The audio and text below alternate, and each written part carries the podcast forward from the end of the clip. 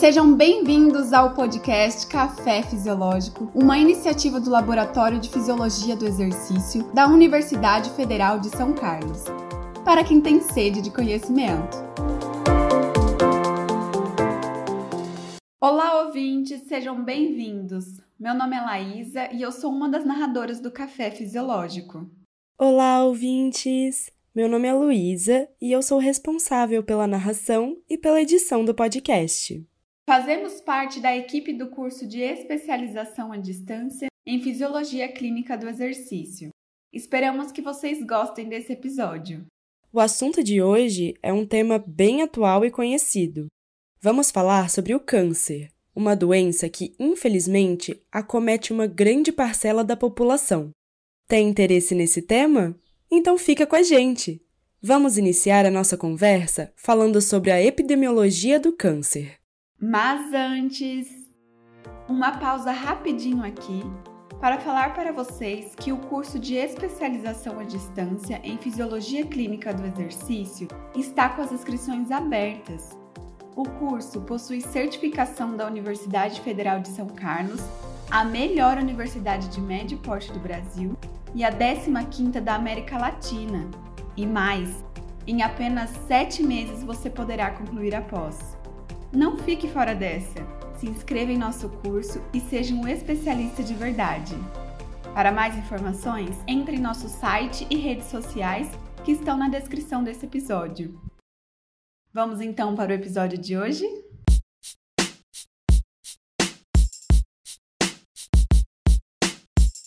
Atualmente, apesar de muito se falar sobre o câncer, Muitas pessoas ainda acreditam que o câncer é uma doença criada pelo homem ou, em outras palavras, é uma doença da era moderna.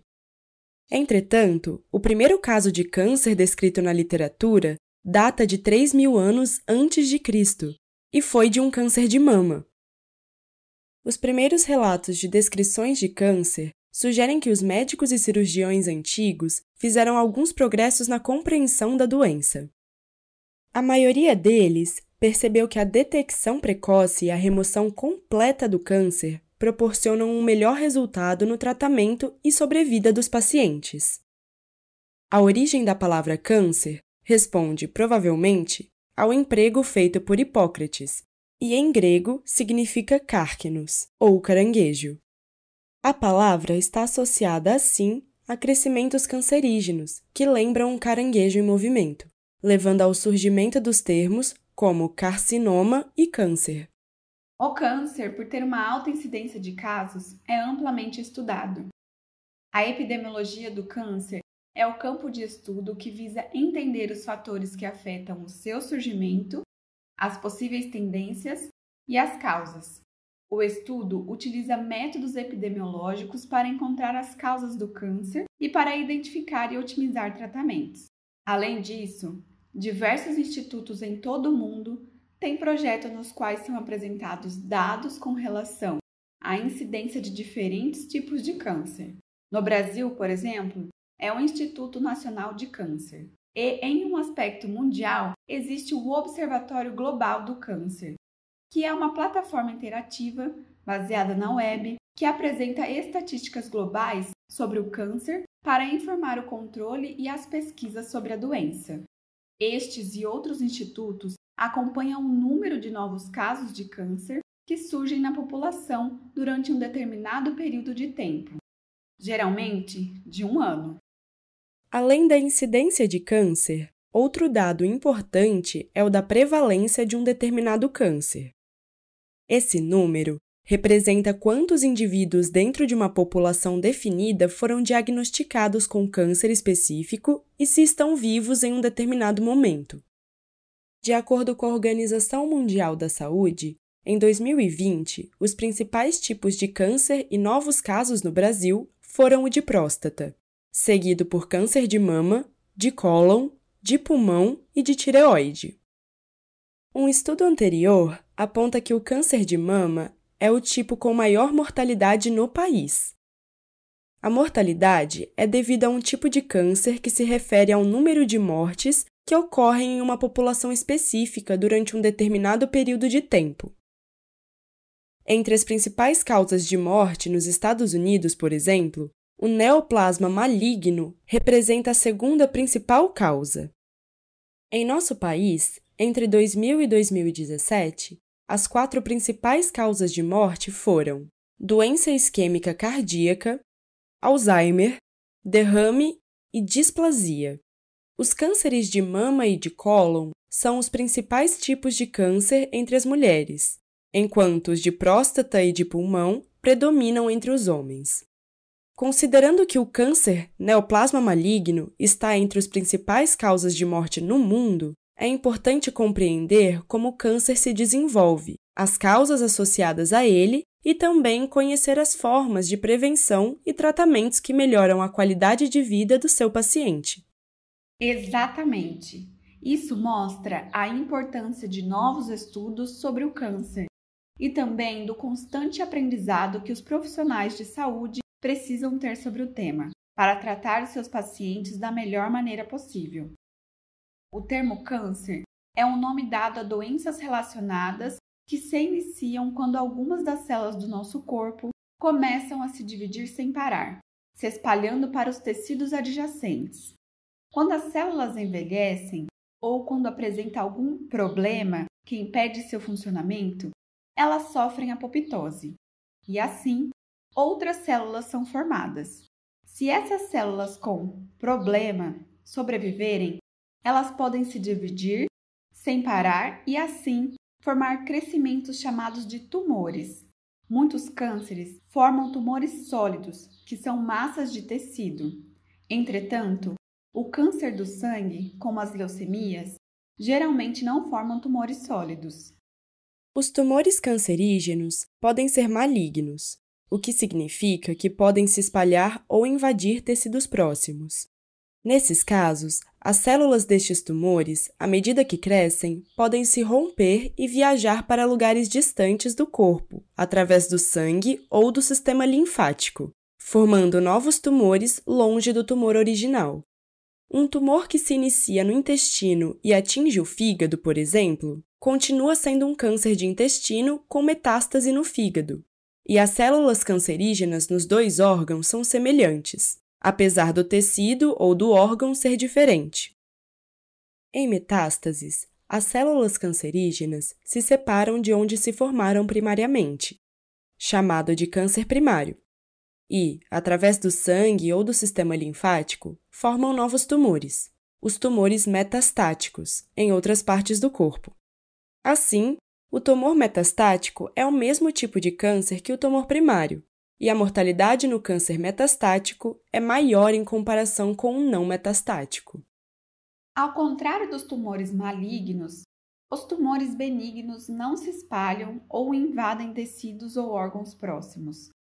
Os tumores benignos, às vezes, podem ser bastante grandes e, quando removidos, geralmente não voltam a crescer, enquanto que os tumores malignos podem, às vezes, voltar. Destaca-se que, ao contrário da maioria dos tumores benignos em outras partes do corpo, tumores cerebrais, mesmo quando benignos, podem colocar a vida em risco.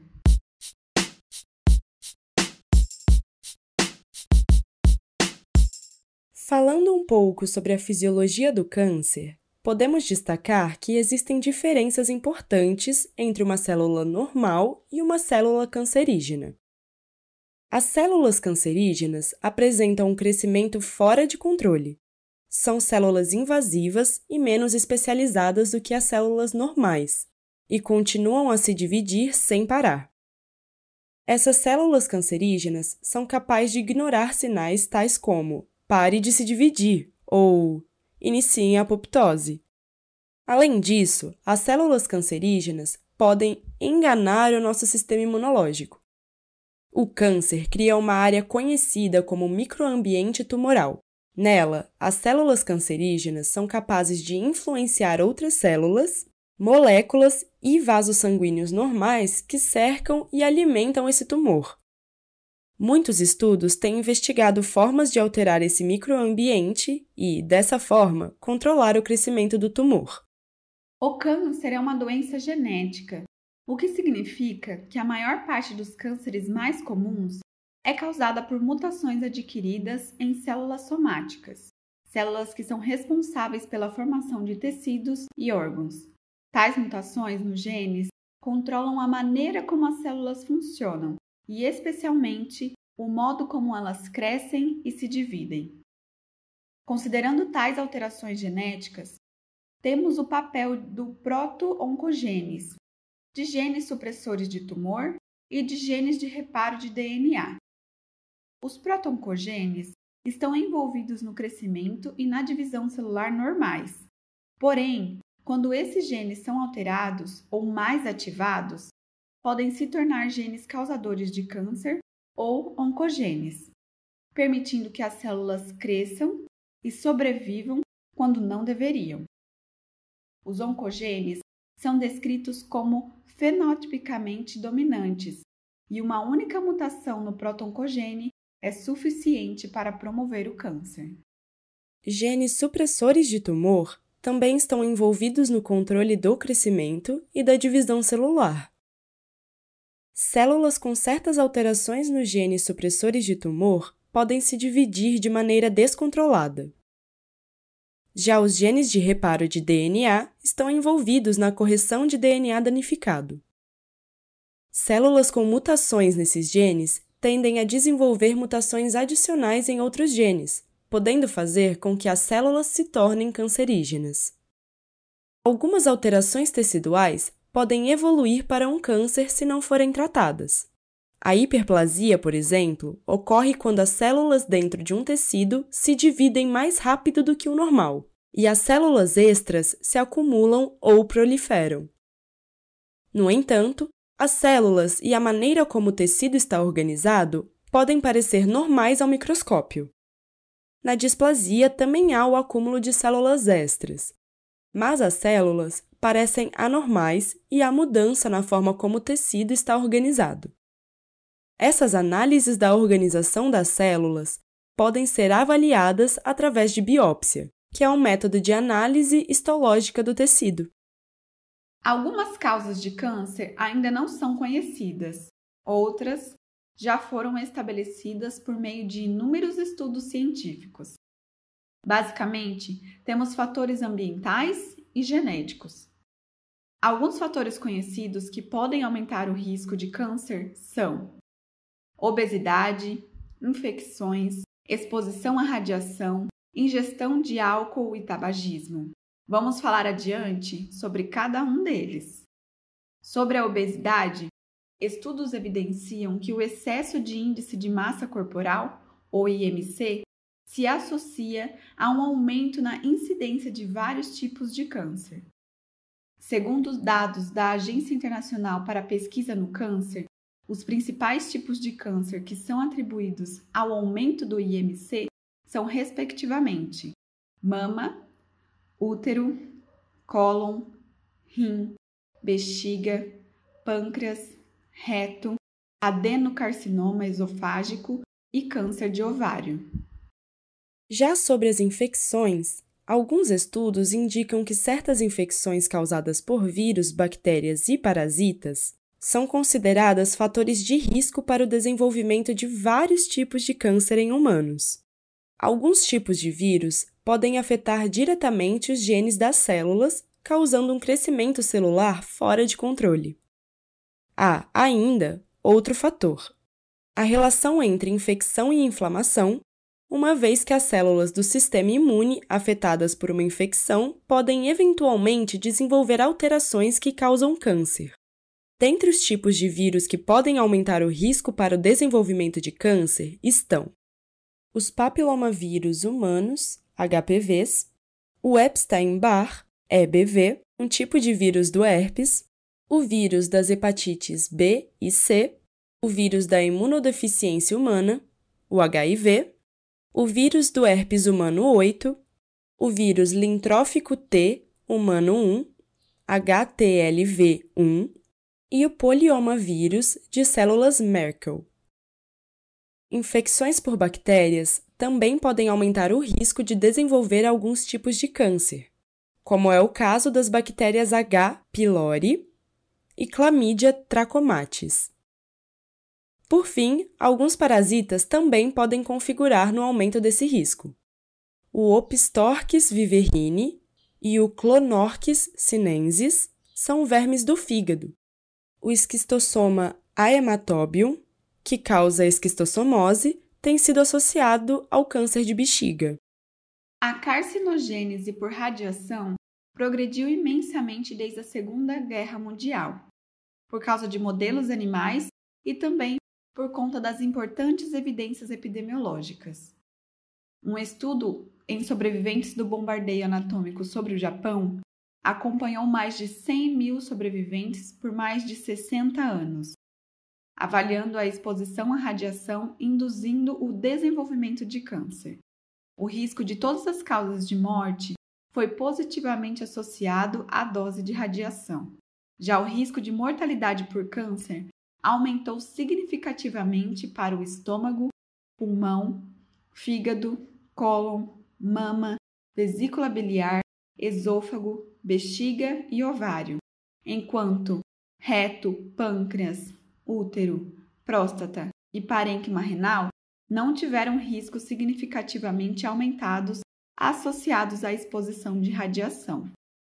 Com relação à ingestão de álcool, apesar de muito comum, não existe um nível seguro para o consumo. O risco de desenvolver câncer aumenta substancialmente quanto maior for o consumo de álcool. Pesquisas mostram que pessoas que consomem álcool e tabaco têm um risco 30 vezes maior de desenvolver câncer de cavidade oral, orofaringe, laringe e esôfago, em comparação com pessoas que consomem só álcool ou só tabaco. O álcool atua como uma espécie de solvente para outras substâncias, facilitando a absorção de compostos cancerígenos nas células da boca e da garganta. Isso acaba permitindo que as toxinas sejam absorvidas e o câncer se desenvolva. Além disso, a fumaça do cigarro, em geral do tabaco, contém uma substância chamada formaldeído, produto químico muito tóxico que se parece com o acetaldeído, produzido pela degradação do álcool. Com tantas causas para o desenvolvimento de câncer, é quase natural aceitarmos que existem centenas de cânceres diferentes, que afetam em sua grande parte diferentes órgãos. No site do Instituto Nacional de Saúde do Governo dos Estados Unidos, é possível acessar uma lista de A a Z com centenas de cânceres. O câncer de mama é um tipo de câncer muito comum e que pode afetar as mulheres e os homens. A mamografia é o exame capaz de detectar este câncer precocemente, antes que ele se espalhe. É um tipo de câncer com alta prevalência no Brasil, sendo que a idade é um grande fator de risco. Quatro em cada cinco casos ocorrem em pessoas acima de 50 anos. Alguns genes, como o BRCA1, gene 1 de breast cancer e BRCA2 produzem proteínas que ajudam a reparar o DNA danificado, e algumas mudanças nestes genes podem predispor o desenvolvimento de câncer de mama e de ovário, inclusive em pessoas mais jovens. Já o câncer de pulmão, assim como o de mama, também apresenta alta incidência no Brasil, e o seu principal fator de risco é o tabagismo. O câncer coloretal, por sua vez, geralmente começa com uma alteração chamada pólipo dentro do cólon ou do reto. Pólipos podem ser localizados e removidos através de exames de colonoscopia. E, em algumas doenças hereditárias, como polipose adenomatosa familiar e câncer coloretal hereditário sem polipose, aumentam o risco de desenvolvimento de câncer de intestino e reto. O câncer de próstata também está mais presente em pessoas acima de 50 anos e pode ser hereditário ou se associar à exposição a substâncias cancerígenas, como minas aromáticas e arsênio.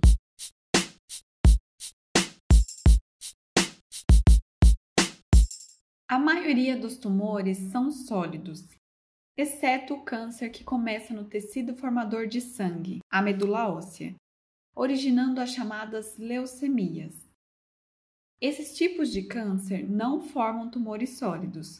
Vamos conferir a seguir algumas categorias de cânceres considerando o tipo de célula específico.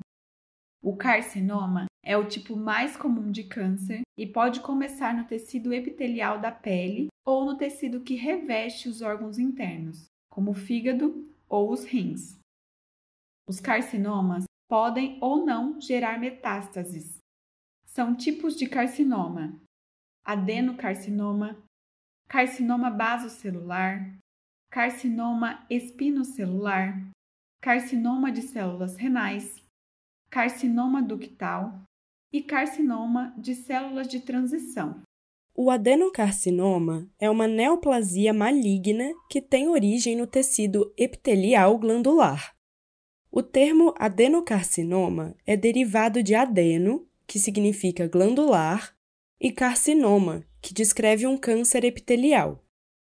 É classificado como adenocarcinoma o câncer que atinge células com características secretoras.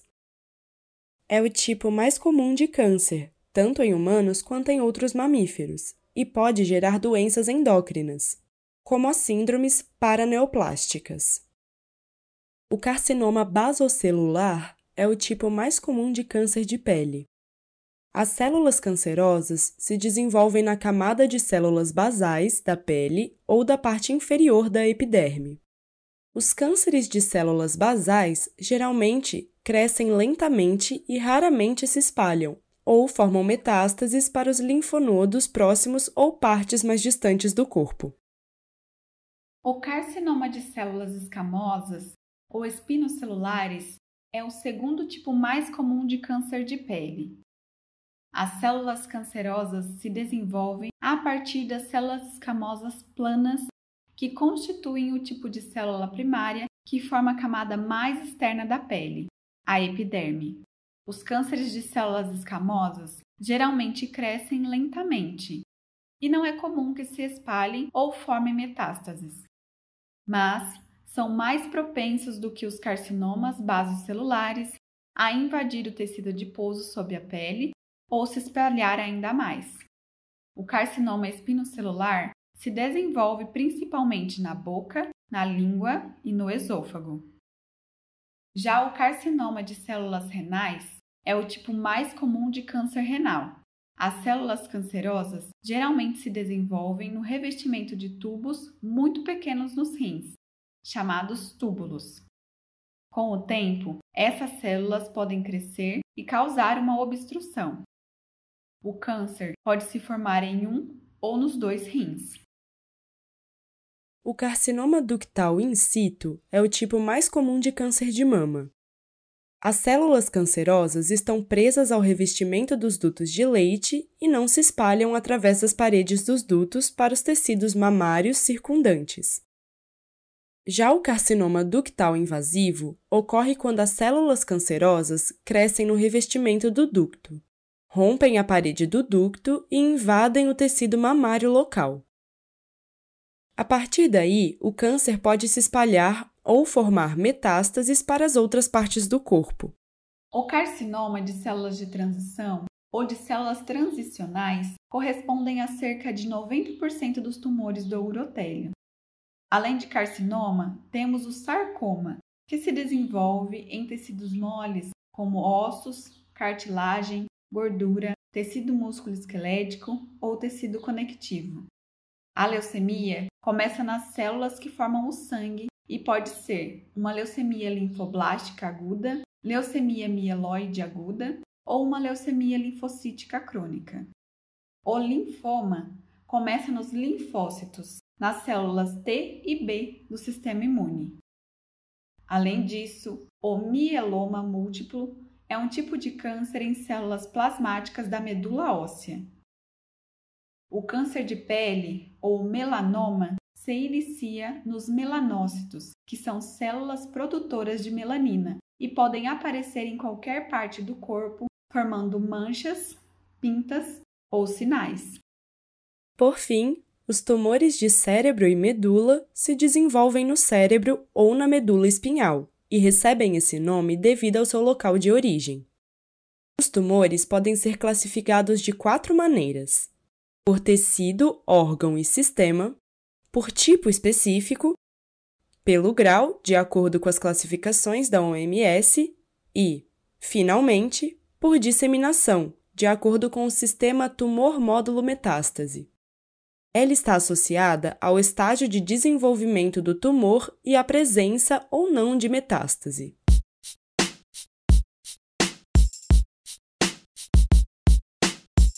O tratamento do carcinoma varia dependendo do tipo, da localização e do grau da doença, mas pode incluir métodos cirúrgicos, quimioterapia e radioterapia. Sobre a cirurgia, ela é realizada dependendo do tipo de câncer. Por exemplo, o carcinoma pode ser tratado com a remoção cirúrgica do tecido canceroso, bem como do tecido circundante. Os métodos de tratamento cirúrgico minimamente invasivos podem ajudar a reduzir o tempo de cicatrização e reduzir o risco de infecção após a cirurgia. Com relação à quimioterapia, sabemos que é um tratamento com drogas destinadas a destruir as células cancerosas, seja por todo o corpo ou em uma área específica. Em alguns casos, a quimioterapia pode ser usada em combinação com outros tratamentos, como radioterapia ou cirurgia. Já a radioterapia pode ser usada em combinação com a cirurgia ou com a quimioterapia. As terapias de radiação avançada usam orientação por imagem antes e durante o tratamento em tumores-alvo e são projetadas para ajudar a poupar tecidos saudáveis e órgãos circundantes. Assim como em outras doenças, o tratamento do câncer aliado com o exercício físico tem seu papel de destaque e com o objetivo de analisar a tolerância ao exercício físico e prescrever o programa de treinamento com segurança, os profissionais deverão saber o tipo de câncer, o estágio no qual ele se encontra e também os possíveis efeitos colaterais causados pelo tratamento. Existem alguns fatores que podem aumentar ou reduzir o risco de desenvolver um câncer. A Sociedade Americana de Câncer, por exemplo, conduz estudos longitudinais com o objetivo de compreender as causas e propor formas de prevenir esta doença. Estes estudos investigam como o estilo de vida, o ambiente e os fatores genéticos podem se associar ao desenvolvimento do câncer e outras doenças. Tais pesquisas têm contribuído para uma queda nas mortes por câncer desde 1991 nos Estados Unidos. Estudos longitudinais têm sido realizados em um grande grupo de voluntários que são acompanhados por vários anos. Segundo a Sociedade Americana de Câncer, alguns dos principais fatores associados ao risco de desenvolvimento de câncer são tabagismo, obesidade, dieta, inatividade física e fatores genéticos. Estudos também têm investigado como a alimentação e a atividade física podem contribuir para as mudanças de estilo de vida em pessoas com sobrepeso ou obesas. O risco de câncer e os efeitos na longevidade, além da avaliação de sobreviventes, são aspectos essenciais para reduzir a incidência de câncer no mundo.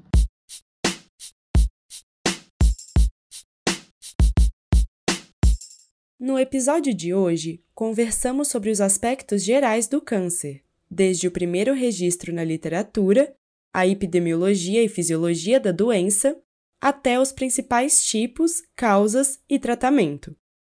Fique à vontade para escutar esse episódio quantas vezes quiser. E claro, não se esqueça de acompanhar o nosso próximo episódio, onde falaremos sobre o sistema imune, câncer e o exercício físico. Até a próxima! Narração e edição de áudio por Luísa Seabra Souto. Narração e edição de texto por Laísa Rodrigues Xavier. Imagem por Ana Choueire. Edição e produção de texto por Deise Mota Santos, Luísa Cedim e Guilherme Borges Pereira. Esse episódio chegou ao fim. Espero que tenha gostado. Não deixe de nos acompanhar no Instagram, fisioex.ufiscar e enviar os seus comentários para o nosso e-mail, fisioex.ufiscar.br. Até a próxima!